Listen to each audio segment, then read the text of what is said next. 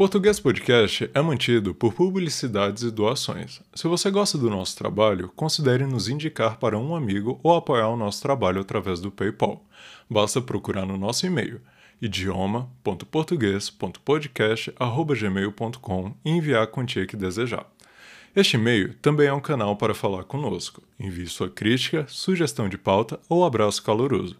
Nós ficaremos muito felizes em recebê-los. Caso queira mais informações sobre o podcast, procure-nos no Instagram, YouTube ou no nosso site, na descrição do episódio. Lá você vai encontrar as transcrições e mais detalhes sobre a gente. Olá, ouvinte, seja bem-vindo ao Português Podcast, o podcast semanal para você aprender português treinando sua escuta.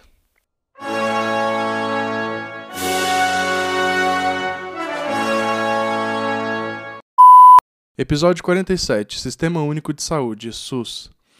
Olá, ouvinte. Pode ser que você não saiba, mas no Brasil temos acesso, ou pelo menos deveríamos ter, ao Sistema Único de Saúde, que é público no país, o SUS.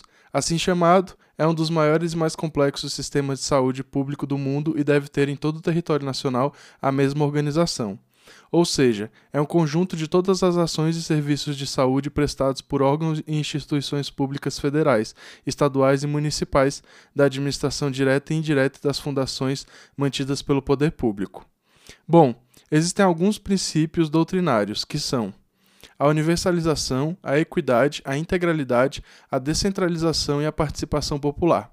Ou seja, a saúde é um direito de cidadania de todas as pessoas no Brasil, e cabe ao Estado assegurar este direito, sendo que o acesso às ações e serviços deve ser garantido a todas as pessoas, independentemente de sexo, raça, ocupação ou outras características sociais ou pessoais. Ok, mas como funciona a rede do SUS? Existem as unidades básicas de saúde, UBS, que são mais conhecidas como postinho. Elas ficam espalhadas pelo bairro e estão ali para servirem como acesso a casos primários como prevenção de doença e atendimento de rotina. É também a porta de entrada do SUS, com o objetivo de atender até 80% dos problemas de saúde sem que haja necessidade de encaminhamentos para hospitais e emergências. É o lugar onde nós, brasileiros, recebemos a vacina do coronavírus de forma gratuita. Temos acesso a medicamentos e ao acompanhamento médico também. Agora vou fazer uma pequena pausa para tomar uma aguinha e o Português Podcast Volta já. Assine o programa de roteiros do Português Podcast diretamente no nosso site. Ganhe acesso aos roteiros do podcast, revisados pós-gravações e aproveite para estudar e fixar o conteúdo aprendido. Assine o programa de roteiros do Português Podcast. É conteúdo que não acaba mais. Voltamos, ouvinte.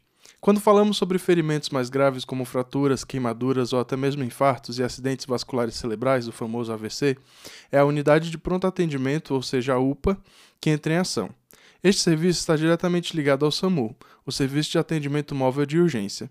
A função da UPA é a de estabilizar o paciente e resolver sempre que possível qualquer problema de saúde sem que haja necessidade de encaminhá-lo ao pronto-socorro de um hospital. Ou seja, a UPA não é uma unidade de internação. Agora vimos a importância dessas duas unidades que têm também como objetivo evitar que casos sem um grande nível de complexidade abarrotem os hospitais, estes que ganham o último nível do Sistema Único de Saúde. Por falta de infraestrutura das UBS, por exemplo, os casos menos graves chegam aos hospitais, estes que deveriam ser procurados apenas em último caso. Com isso, encerramos mais um episódio. Espero ter feito você, ouvinte, ter compreendido o nosso sistema de saúde pública, que é um direito garantido pela Constituição do país. Português Podcast, o Brasil via rádio.